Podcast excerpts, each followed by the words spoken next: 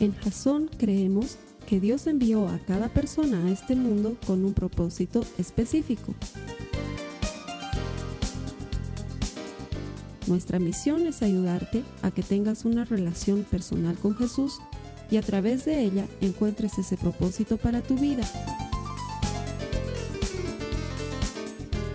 Queremos ayudarte a alcanzar ese propósito. Es nuestra oración que este podcast te ayude a tener visión, a tener jazón.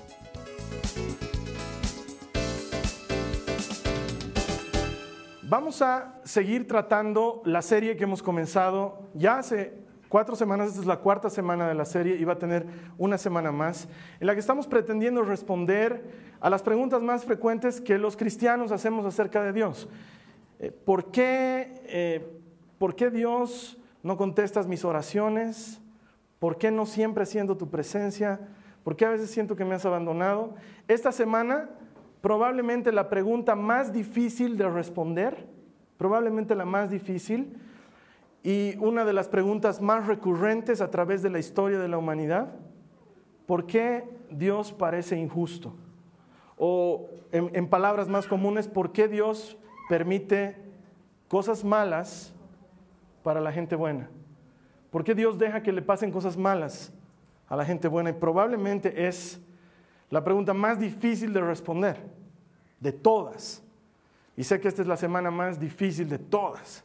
Y la siguiente semana, mi semana favorita, porque ahí vamos a estar respondiendo a la pregunta, ¿por qué Dios me usaría? ¿Por qué Dios usaría a alguien como yo? ¿Sí? Que el interés de esa semana es ayudarte a ver qué ha visto Dios en ti. Pero eso lo tenemos para la siguiente semana. Para esta semana es eso, ¿por qué Dios parece injusto? Y no pienses que es eh, algo extraño que hayas preguntado, porque si te lo has preguntado alguna vez, estás dentro del grupo de los que preguntan eso. De hecho, Abraham le decía al Señor, ¿acaso Dios no debería juzgar con justicia? Cuando se suponía que Dios estaba a punto de eliminar a todo el pueblo de Sodoma y a sus vecinos de Gomorra. O Jeremías, que es el autor de las lamentaciones, ya solamente el saber que es el autor de las lamentaciones nos hace entender que se pasaba la vida lamentándose y preguntándose cosas como, Dios, ¿por qué pasa esto? ¿Por qué al malo le va bien? ¿Por qué prospera? ¿Por qué el que es malo, el que es corrupto, el que es injusto, el que es maleante, le va bien? ¿Por qué? se preguntaba Jeremías. O el mismo David, que si lee sus salmos, me animo a decir que no hay un solo, una sola página en la que abras al azar los salmos en la que no encuentres a David diciendo, Dios, ¿dónde estás? ¿Por qué no me respondes? Hoy no te escucho, no guardes silencio, háblame por favor, porque el tema de Señor, ¿por qué está pasando esto difícil? Es probablemente uno de los temas más recurrentes en la historia de la humanidad. Así que eso vamos a tratar de responderlo hoy de alguna manera. Y yo estoy seguro que en algún momento tú te has planteado esta pregunta. ¿Por qué los niños mueren de hambre? ¿Por qué hay niños que son abusados física o sexualmente? ¿Por qué hay tanto dolor y tanta muerte y tanta injusticia en el mundo? ¿Por qué, por qué hay los huracanes y los terremotos y, y los tsunamis y tanta gente inocente muere? ¿Por qué?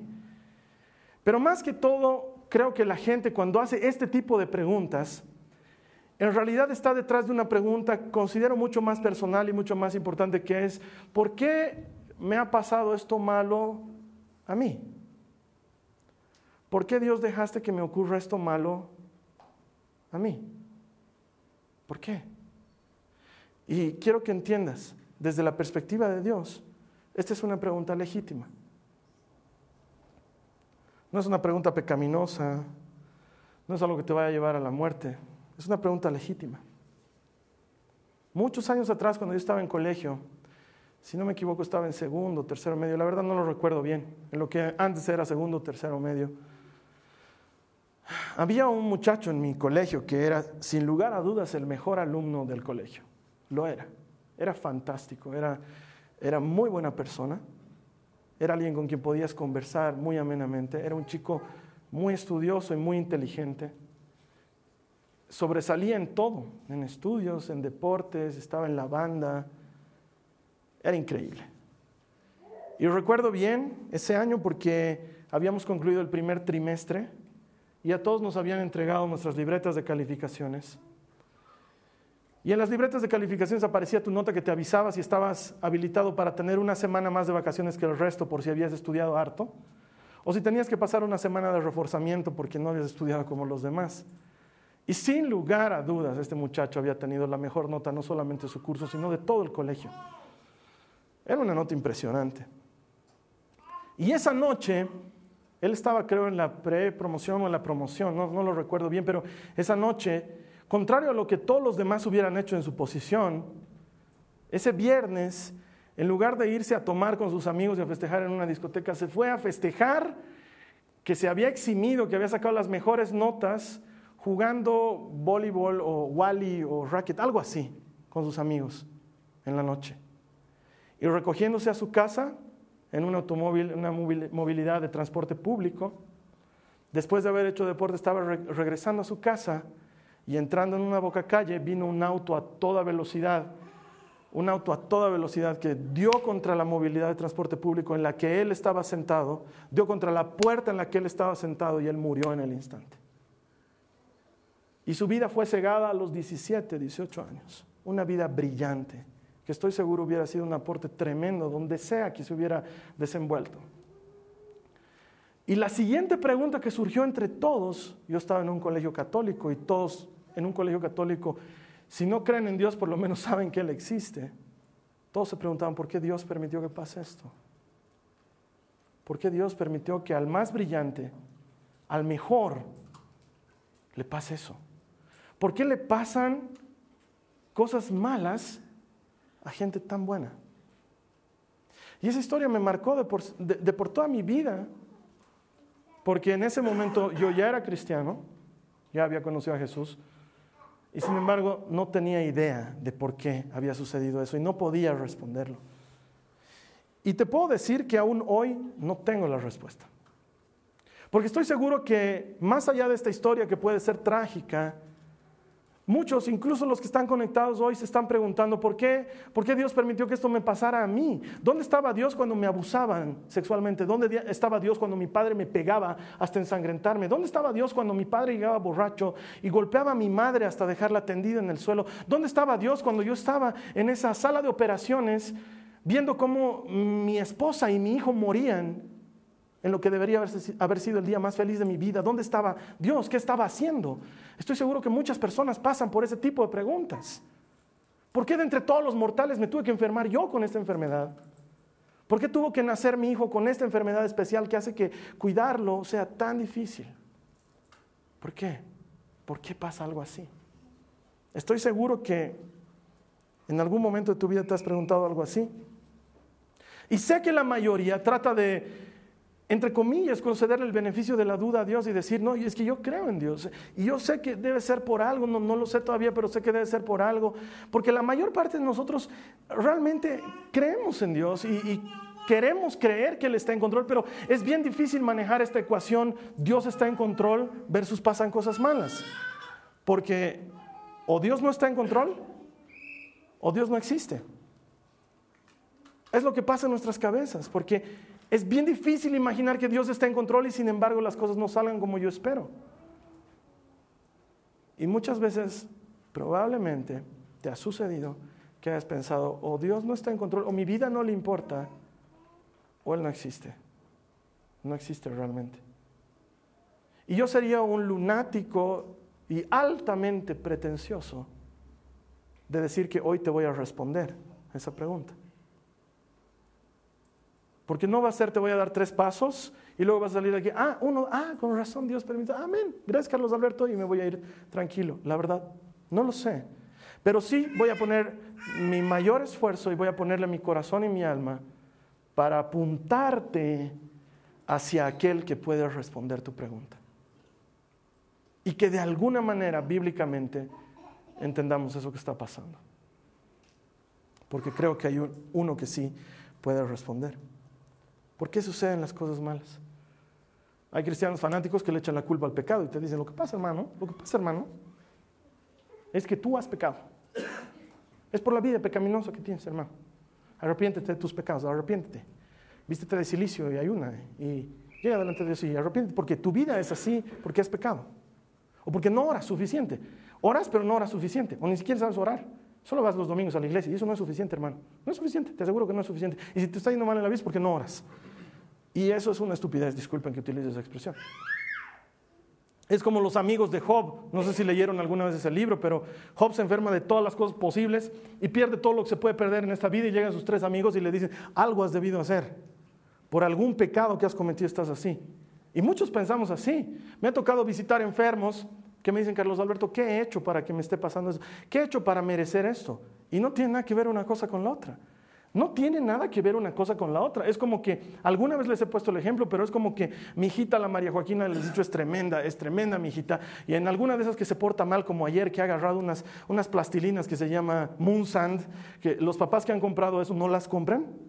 Es un peligro, ¿sí? Porque nunca se secan, ¿ya? Entonces ha empezado a jugar con el Moon Sand no sé de cómo ha llegado a sus manos para empezar, pero empezó a jugar con el Moonsand y empezó a manchar la alfombra de gusto, ¿ya? Y como no se seca, yo le escucho a mi esposa nomás a la Carly que le dice, tranquilos, cuando se seque lo vamos a aspirar. Y yo entro al cuarto así desesperado y le digo, Moonsand, no se seca, nunca, ¿no? Y no se ha secado el Moonsand y está ahí, mi, mi alfombra ahora es rosada, ya no es del color que era antes. Imagínense que ante tal comportamiento de mi hija yo agarre y la agarre de la oreja y le diga, ven aquí pedazo de malcriadita, ven aquí. Y le agarre su brazo y le diga, ahora, ah, ahora vas a aprender, malcriadita. Ahora vas a saber lo que es dolor por desobedecer al papá. ¿Se imaginan que yo haga algo así? ¿Tendría corazón de romperle el brazo a mi hija por algo malo que ella ha hecho? Ay, es que no es tan malo, Carlos Alberto, espera que no. Tenemos esa idea de Dios. Pensamos que estamos enfermos porque hemos pecado. ¿Cómo Dios podría romperte el brazo porque has hecho algo que va en contra de su palabra? Es una idea que no tiene nada que ver con la otra, si me entienden. Tú no eres mejor que Dios, yo no soy mejor que Dios. Entonces debe haber otra explicación para que esas cosas malas pasen en este mundo. Y el primer quizás que quisiera compartirte es, quizás se debe a que vivimos en un mundo que está roto. Quizás se debe a que vivimos en un mundo que está roto. Jesús nunca dijo que no habrían problemas en este mundo. Jesús nunca dijo, no habrá gente que te cierre el paso cuando estés manejando sin una razón aparente. Jesús nunca dijo, no habrá quien te maltrate cuando estés haciendo un trámite en la administración pública. Jesús nunca dijo, será fácil, todo será fácil, te meterás a un negocio y va a salir como si nada. Jesús nunca dijo, cásate y a partir de ese momento la vida será color de rosa. Nunca lo dijo. Al contrario, Jesús dijo, en el mundo hallarán aflicción. Eso, eso está en Juan 16, 33.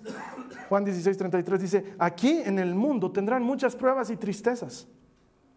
Es más, me animo a decir que ni siquiera es una descripción, me suena hasta una promesa. En este mundo habrán penas y tristezas. No te sorprendas por eso, dice Jesús, pero también dice, pero anímense, porque yo he vencido al mundo. No pierdas ánimo, no te desanimes. Yo he vencido a ese mundo que te está causando penas y tristezas. Me acuerdo que eh, la primera vez que iba a viajar a Lima, Perú, era cuando había, había salido de la anterior congregación en la que me congregaba y no tenía idea de qué iba a suceder con mi vida. ¿sí? Y mi esposa trabaja en una embajada y ella tenía que viajar por temas de su oficina a Lima y mi hijita mayor era chiquitita, no había la segunda, y decidimos que podíamos viajar los tres juntos a Lima, Perú. Y noche antes, es más, la noche en la que estábamos saliendo de madrugada para ir al aeropuerto, mi hijita estaba tosiendo mucho y le subió la temperatura. Y le tomamos la temperatura y estaba en 39 de temperatura y tuvimos que tomar la decisión en ese momento de no, que yo me quede con mi hija, de no viajar porque la Carly sí o sí tenía que ir por su trabajo a Lima. Y ella se fue con el corazón partido, yo también me quedé aquí con el corazón partido y mi hija se quedó enferma. Y en ese momento lo primero que pensé es, Dios, hace tanto tiempo que no podemos viajar juntos, ¿Qué tenía de malo este viaje? ¿Por qué? ¿Por qué no podemos hacer un viaje los tres? ¿Por qué? Y sé que de los que me están mirando, si alguna persona ha enfrentado cáncer o ha enfrentado alguna enfermedad difícil o ha pasado por una situación de muerte, me van a decir, ay, pobre Carlos Alberto, está triste porque no ha podido viajar a Lima. Pero en ese momento, para mí era algo importante. En ese momento, para mí era algo difícil de entender.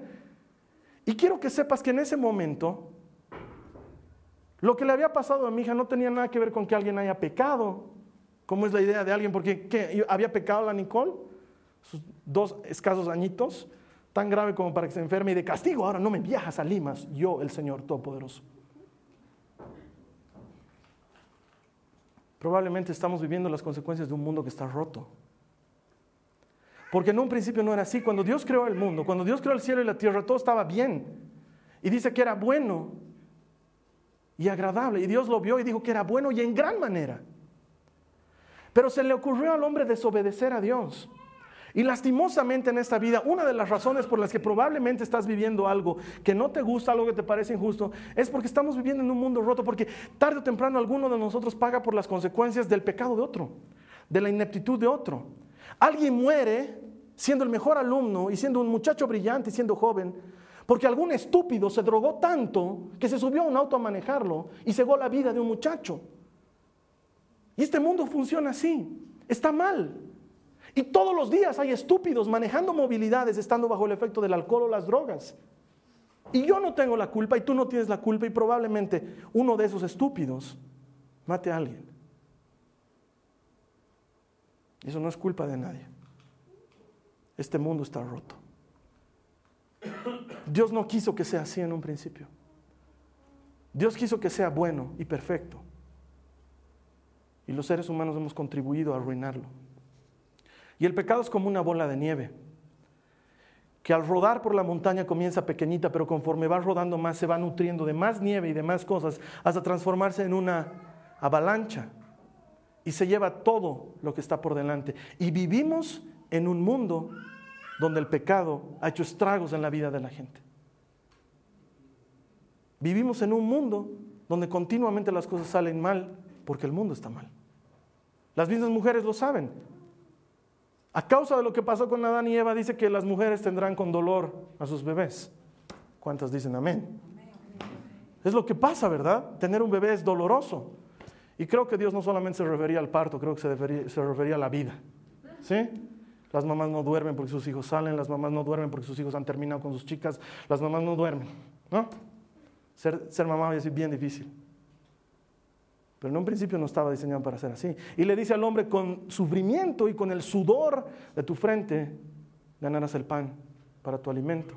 Porque aunque no lo sepamos, si lo leemos bien, la tierra está maldita. Le dice al hombre, maldita será la tierra por causa tuya. Y por eso cuesta tanto las cosas en esta vida, porque el mundo está roto. Y mucha gente pone su esperanza en este mundo y la verdad es que este mundo no tiene esperanzas. Está roto. Ahora, ese es un quizás. Quizás sea porque estamos viviendo en un mundo mal. El segundo quizás. Quizás te lo has ocasionado tú mismo. Y ahí yo sé que alguien me va a decir, pero Carlos Alberto, acabas de decir que el pecado no tiene nada que ver con que me pase algo malo. No en la forma en la que lo hemos hablado, pero sí hay consecuencias directas. ¿sí? Vuelvo al mismo ejemplo. Te tomas tus tragos, te subes a un auto, te chocas y luego no digas, Señor, ¿por qué no me has protegido? Pero estás borracho. Estabas borracho. Y si la policía te agarró, te van a poner tu multa. Y probablemente tengas que entrar a la cárcel por un tiempo. Y si tu papá es alguien de influencia, vas a salir rápido. Pero si no, vas a tener que estar allá adentro mucho rato. O probablemente te hayas metido con una chica y la hayas embarazado y luego no te preguntes, Dios, ¿por qué se embarazó? O si estás robando plata en tu oficina y te pescan muy probablemente vayas a la cárcel y ahí no preguntes, Dios, ¿por qué me está pasando esto también por ladrón? Hay pecados que tienen sus consecuencias directas. Es más, Gálatas 6, 7 al 8 lo dice, acompáñenme en sus Biblias. Gálatas capítulo 6, 7 al 8. Gálatas 6, 7 al 8. Dice, no se dejen engañar. Nadie puede burlarse de la justicia de Dios. Siempre se cosecha lo que se siembra. Los que viven solo para satisfacer los deseos de su propia naturaleza pecaminosa cosecharán de esa naturaleza destrucción y muerte. Pero los que viven para agradar al Espíritu del Espíritu cosecharán vida eterna. Entonces, ¿a qué quiero llegar con esto? Probablemente muchas de las cosas malas por las que estás atravesando tienen que ver con que no vives una buena vida. Si no eres justo con tus empleados, no esperes que tus empleados te amen. Si no eres fiel con tu pareja, no esperes que tu pareja responda en fidelidad. Hay consecuencias directas de nuestras acciones para la vida que llevamos. Hay gente que dice, no entiendo por qué, por qué la economía me es tan difícil y por qué todos los meses me, cuesta tanto salir adelante. Probablemente sea porque has comprado demasiadas cosas a crédito. Probablemente sea porque vives una vida más allá de lo que ganas. Y ahora eso es muy frecuente, porque puedes tener lo que quieras sin pagar por ello de inmediato. Muchas de las cosas que vivimos en este mundo puede ser que sean porque el mundo está mal o muchas de las cosas que vivimos en este mundo puede que se deban a algo que tú estás haciendo mal. Pero hay una tercera categoría. Quizás, y esto quiero enfatizarlo, quizás, subrayado, quizás Dios quiera hacer algo más grande a través de lo que estás pasando. Quizás. ¿Sí? Vamos a ver por qué estoy hablando esto. En Juan 9, en el capítulo 3, si me acompañan, por favor.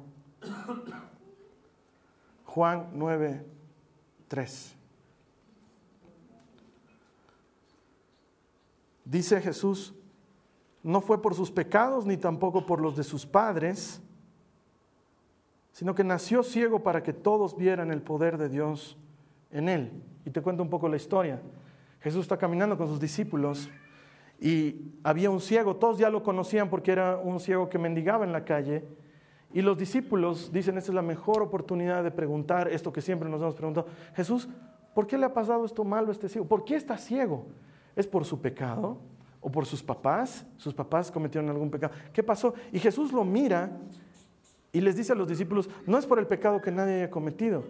Parece extraño, pero Jesús dice, Él está enfermo para que Dios lo sane. Está enfermo para que a partir de hoy su vida nunca más sea la vida del ciego, sino la vida del ciego que fue sanado por Jesús y tenga una historia maravillosa que contar y haya muchas personas que conozcan la gloria de Dios a través de una enfermedad. Es extraño lo que te estoy diciendo, pero por favor no me malentiendan, lo estoy haciendo con un gran quizás, porque ni por ventura me animaría a decirte que tu hijo está enfermo porque va a pasar algo después. No, no me animaría, porque no lo sé. Pero sí he visto este caso en la Biblia y sí he encontrado muchos casos en que a partir de algo malo, luego Dios ha hecho algo mucho mejor. De hecho, la vez que te contaba que no pude viajar a Lima porque mi hijita se enfermó, al día siguiente la llevé al médico me dieron unas cuantas medicinas y ella pasó el proceso y se sanó. Y en ese momento yo no me di cuenta lo que había pasado, pero unos meses después, cuando realmente necesitaba viajar a Lima, Perú, mi esposa se acordó de que teníamos ese pasaje que yo no había utilizado y que tal vez seguía vigente. Y resulta ser que cuando fui a, buscar el fui a buscar pasaje seguía vigente. Y resulta ser que en lugar de tener que pagar una multa por usarlo tiempo después, la línea aérea me pagó a mí un dinero porque se habían equivocado en un tema de la reservación. Y entonces pude ir a Lima, Perú, con un pasaje y con algo de dinero. Y resulta ser que esa vez que no había viajado, me había llevado a viajar en una nueva oportunidad que se tradujo en la vez en la que Dios me dijo, quiero que comiences jazón en Bolivia. Y cuando me pongo a pensar en esta iglesia, y me pongo a pensar en cómo comenzó, estoy seguro que puedo mostrarte hasta más de cinco o seis cosas que no me gustaron, que me llevaron a que este ministerio funcione en este momento. Y en su momento yo no lo entendía, pero ahora puedo decir que aunque había pasado algo malo en mi vida o algo que no entendía o algo que no me gustaba o un rechazo o un maltrato o algo que no me había gustado, puedo ir hasta atrás en el tiempo, encontrarlo y decirte que gracias a eso hoy estoy parado aquí delante de ti anunciándote que Jesús está vivo, que te ama y que hay una esperanza para tu vida. Y todo comenzó con algo que no me había gustado en su momento. Quizás hay una nueva categoría. Quizás Dios vaya a hacer algo grande con lo que tú estás viviendo. Pero sé que muchos de ustedes no me van a entender todavía porque para muchos de ustedes hoy es viernes. Me van a decir, no, Carlos, hoy es domingo. Es viernes porque nosotros los cristianos, los cristianos recordamos el viernes santo como el día en que Jesús murió y sus discípulos estaban viviendo probablemente lo que tú estás viviendo en este momento, una situación de no entiendo por qué está pasando esto. ¿Por qué tenía que haberse muerto Jesús? ¿Por qué tenían que haberlo crucificado? ¿Por qué tengo que estar escondido en una casa cuando deberíamos estar iniciando el reino de Dios que tanto nos había prometido? Lo que pasa es que cuando estás en un viernes no tienes ni la menor idea de que ya se acerca el domingo y que era necesario que alguien muera un viernes para que alguien resucite un domingo. Y muchos de ustedes probablemente ahorita están en un viernes y no entienden por qué está pasando esto. Pero te puedo asegurar que el domingo ya llega. Porque siempre después de un viernes, tarde o temprano llegará un domingo. Llegará. Y no me quiero aventurar a decir nada más, pero quizás lo duro que estás viviendo ahorita, lo difícil, sea porque Dios va a hacer algo mucho más grande con eso más adelante. Ahora, te he dicho tres quizás, pero lo que te voy a decir ahora es un hecho. No es tal vez, no es quizás, es un hecho. Y es que Santiago nos dice, en una de las citas que probablemente más incomoda a la gente, Santiago 1, capítulo, versículos 2 y 3, esta no es una cita que a la gente le encante, pero es necesaria. Dice, amados hermanos, cuando tengan que enfrentar problemas, considérenlo como un tiempo para alegrarse mucho. Y uno dice, el que ha debido beber algo al escribir esto Santiago, ¿sí? Porque nadie de nosotros se alegra cuando le pasa algo difícil o algo malo. Pero Santiago dice otra vez, amados hermanos, cuando tengan que enfrentar problemas, considérenlo como un tiempo para alegrarse mucho. Y sigue hablando. Porque ustedes saben que siempre que se pone a prueba la fe, la constancia tiene una oportunidad para, desarrollar, para desarrollarse. Y esto es un hecho y te lo puedo asegurar. No tiene que ver con que seas cristiano o no. No tiene que ver con que vayas a una iglesia o no. Todos, en algún momento, todos nosotros, si has vivido lo suficientemente, lo suficiente en esta vida, todos en algún momento hemos pasado por algo difícil.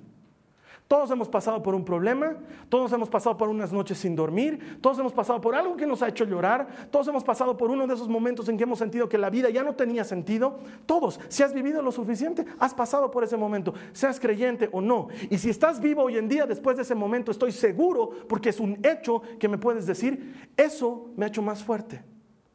Sobrevivir a eso me ha hecho más valiente. Sobrevivir a eso me ha hecho una persona diferente. Ha cambiado algo en mí. Por eso te digo, esto no es como los tres anteriores quizás, esto es un hecho. Cada vez que enfrentas un problema, algo en ti cambia. Algo en ti crece. Y esto no es bíblico, pero es muy cierto. Dice el dicho, todo lo que no me mata me hace más fuerte. Y estoy seguro que si te pregunto sobre esa situación por la que has pasado y la has vencido porque por eso estás hoy aquí, estoy seguro que si te pregunto me dirías, eso me ha hecho más fuerte. Y la Biblia dice que como cristianos, cada vez que pasamos por una prueba, si entendemos que esta prueba va a llevarnos algo mejor, entonces vas a desarrollar perseverancia, vas a desarrollar fe, vas a desarrollar confianza en maneras en las que no lo harías si no estuvieras pasando por un momento de presión. Todos en algún momento hemos vivido esto.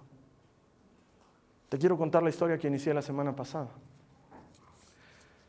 Estando en el, funeral, en el funeral de este niño de seis años, por el cual había estado orando por mucho tiempo y terminó muriendo, me llaman la noche que él murió.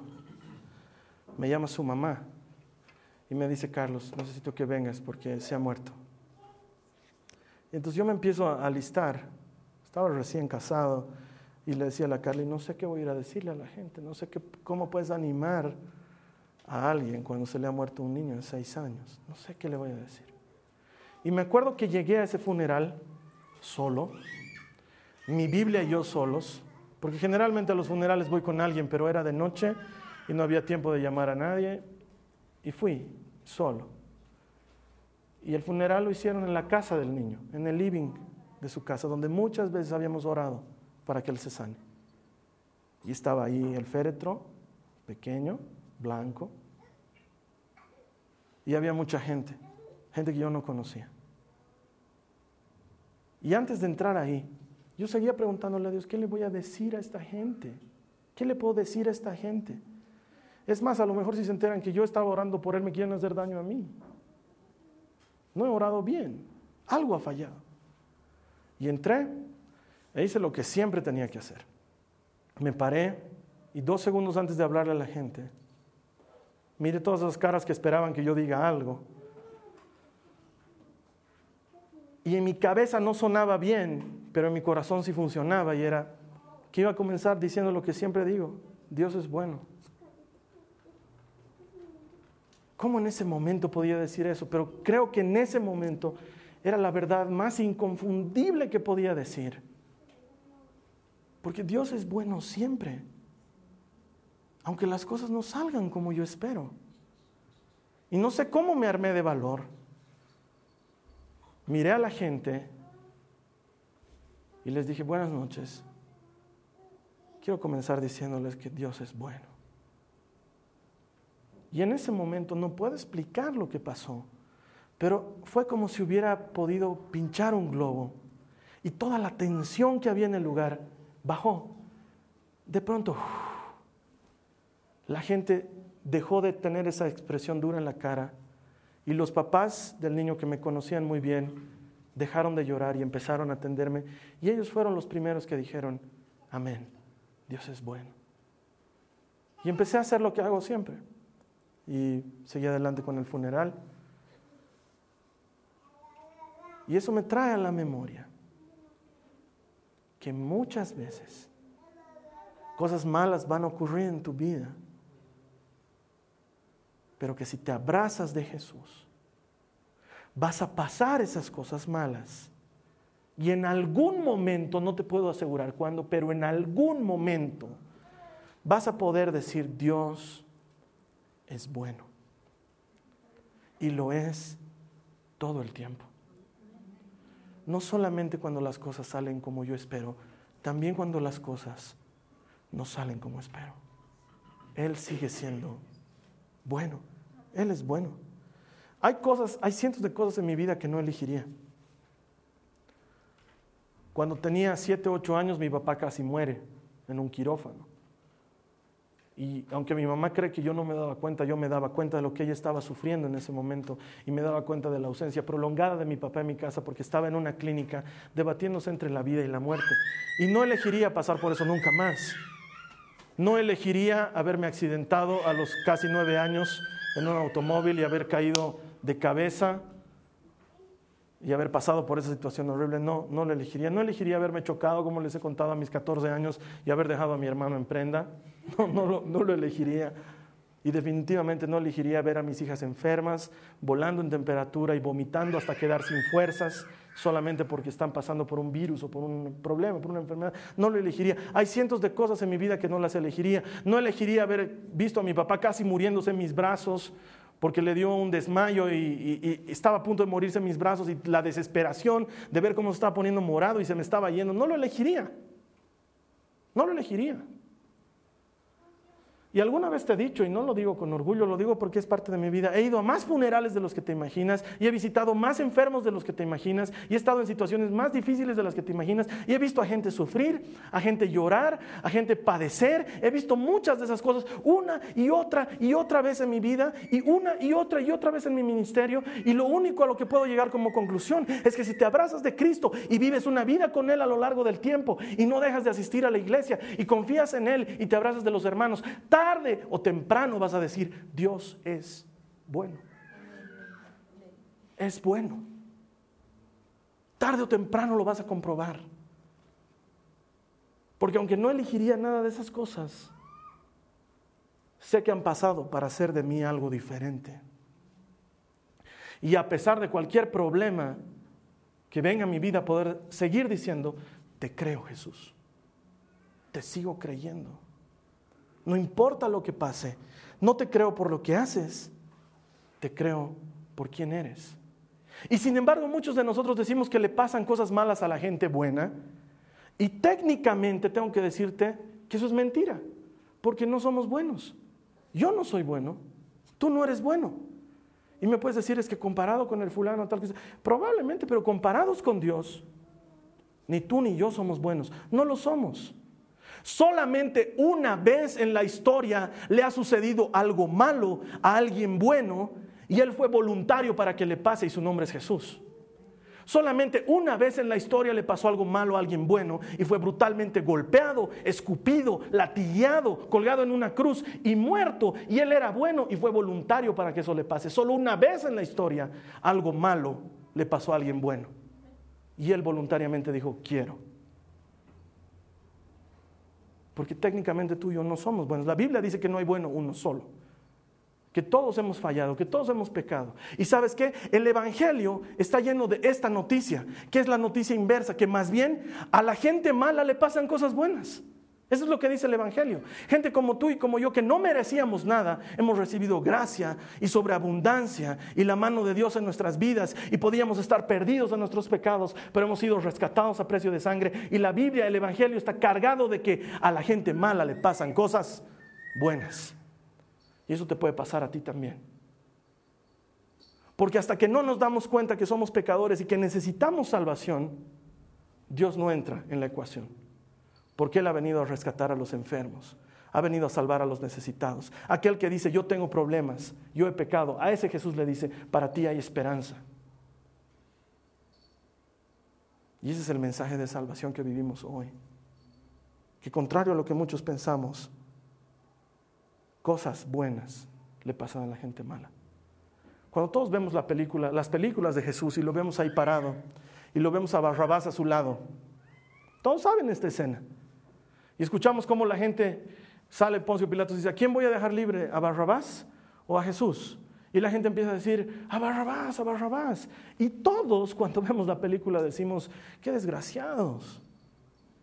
Podían pedir que Jesús quede libre. Y quiero decirte una cosa, Barrabás eras tú. Barrabás era yo. Él estaba tomando tu lugar, Él estaba tomando mi lugar en esa cruz. Y aunque la gente hubiera pedido que Jesús sea hecho libre, Él hubiera dicho, no, gracias. Esto es algo que tengo que hacer, Barrabás. Andate a tu casa. Esto es algo que tengo que hacer. Él lo hizo para que tú y yo seamos libres. Entonces, para alguien que viene y me dice Dios no es justo, ¿saben qué le digo? Tienes razón, tienes toda la razón del mundo. Dios no es justo, porque si fuera justo nos daría lo que nos corresponde. Y sin embargo no nos lo da. Nos trata con amor y con misericordia.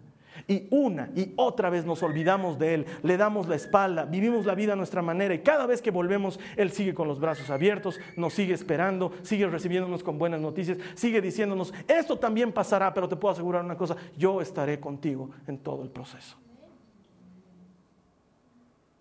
Quiero terminar con una cita bíblica. Salmo 103, verso 10.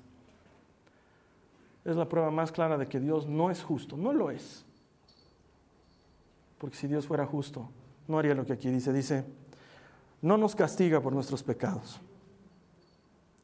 No nos trata con la severidad que merecemos. No lo hace. Pues su amor inagotable hacia los que le temen es tan inmenso como la altura de los cielos sobre la tierra. Llevó nuestros pecados tan lejos de nosotros como está el oriente del occidente. Esa es una de las cosas maravillosas del este y el oeste, ¿no es cierto? que nunca se pueden encontrar. El oeste está tan lejos del este como siempre y siempre estarán así de lejos. Y la Biblia dice, tus pecados, tu anterior vida, esas cosas que no te gustan, Dios se las llevó tan lejos de ti como el oeste se separa del este. Si Dios fuera justo, yo no estaría aquí. Tú no estarías aquí probablemente ninguno de nosotros. No puedo responder a la pregunta de por qué le pasan estas cosas a la gente, pero te puedo asegurar que si te acercas al que tiene la respuesta, eso también pasará. Eso también pasará. Quiero que oremos juntos un momento, sí. Quiero darte gracias, Señor. Ayúdame a darle gracias porque ha sido bueno en mi vida. Si en alguna forma tú entiendes que Dios ha sido bueno, dile gracias. Gracias porque ha sido bueno. Gracias por el precioso don de la salvación. Ha sido gratis, no he hecho nada para merecerlo. Es más, cada día hago cosas contrarias a lo que tú has hecho por mí en la cruz del Calvario y sin embargo me lo has dado. Gracias, Señor. Gracias por todas las cosas que no entiendo. Porque sé que en algún momento tú dejarás que yo las entienda. Ayúdame a no tener mi enfoque en esta vida pasajera, en esta vida que dura poco, en esta vida de la cual nos advertiste que encontraremos solamente penas y tristezas en ella. Ayúdame a enfocarme en la vida que tú me ofreces, la vida eterna, y vivir a partir de ahora como anticipo de lo que tú has preparado para mí en la eternidad. Te doy gracias por haber sido bueno conmigo. Te doy gracias por haber sido bueno en mi vida. Y quiero darte a ti que estás conectado la oportunidad de experimentar la bondad de Dios como nunca antes lo has experimentado a través de entregarle tu vida a Jesús. Es una cosa muy sencilla. Si tú nunca le has entregado conscientemente tu vida a Jesús, es decir, si nunca le has dicho, Señor, a partir de ahora mi vida te pertenece, con lo que esto pueda significar, creyendo que tú eres mejor que yo, te voy a dar la oportunidad de que lo hagas ahora. Es la mejor decisión que puedes tomar en tu vida. Lo único que vamos a hacer es vamos a repetir una oración. Tú le vas a pedir perdón a Jesús de tus pecados y le vas a entregar tu vida. Y Él a cambio te va a dar la vida nueva y abundante que ha preparado para ti. Solo quiero que repitas conmigo que le digas, Señor Jesús, te pido perdón por todos mis pecados y te entrego ahora mi vida. Tómala, hazte cargo de ella. Y a cambio, Señor Jesús, quiero recibir la vida que tú me entregas. Una vida nueva, una vida abundante. Te doy gracias porque has cumplido tu promesa en mi vida en el nombre de Jesús. Gracias Señor. Si tú has hecho esta oración, la Biblia dice que has nacido de nuevo, que eres una nueva criatura, que las cosas viejas pasaron y que todas son hechas nuevas. ¿Y esto qué quiere decir? ¿Que ya no van a haber problemas en la vida? No, la vida va a seguir teniendo problemas, pero la misma Biblia nos declara que para los que amamos a Dios, esos a los que Él ha elegido conforme a su propósito, todas las cosas, todas, buenas o malas, ayudan para tu bien. Puedes creer que Dios está en control de tu vida. Muchas gracias por habernos acompañado durante esta media hora. Que Dios te bendiga. Te voy a ver aquí la siguiente semana. Gracias. Amén. Esta ha sido una producción de Jason Cristianos con Propósito. Para mayor información sobre nuestra iglesia o sobre el propósito de Dios para tu vida, visita nuestro sitio web www.jason.info. Allí encontrarás muchos recursos para animarte en tu relación con Dios, enseñanzas, nuestro blog, prédicas y mucho más. Te lo deletreamos www.jazon.info. También puedes visitarnos en nuestro sitio en Facebook www.facebook.com barra Que Dios te bendiga abundantemente. Muchas gracias.